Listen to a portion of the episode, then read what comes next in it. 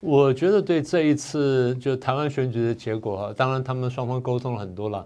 我在十二小时里面，可能就真的有三分之一以上时间真的在谈这个问题。所以我觉得这次中共的目标跟策略大概是这样的哈。先说短程目标，短程目标就是希望赖清德在这就职演说里面啊，你给我四平八稳，你不要给我惹太多麻烦。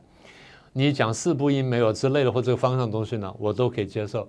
但你如果给我来什么大惊喜的话，那我就很头痛了啊！这短程目标，这我们刚刚说了，中长程的目标是中共真心希望赖清德不要去务实搞态度，因为你务实搞态度呢，我们挺麻烦的。好，那你中共当然他说他有他的一些动作，我们等下再说。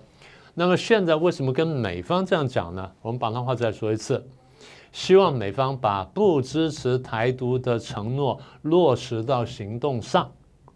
那么也就是说，担心美国呢或明或暗的真正去做一些动作，主观上美国可能未必真的在支持台独，但客观上起到了支持台独的作用。是啊，这个这是他第一层担心。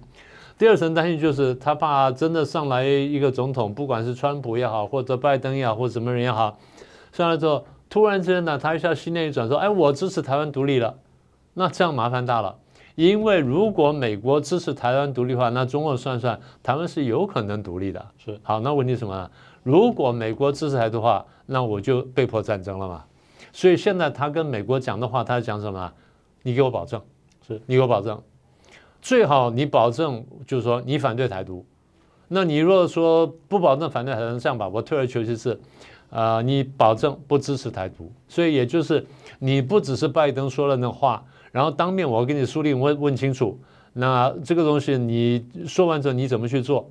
然后我当然会提一些什么军售啦、什么等等这东西，或者说官方往来这东西，就看你苏联怎么介绍。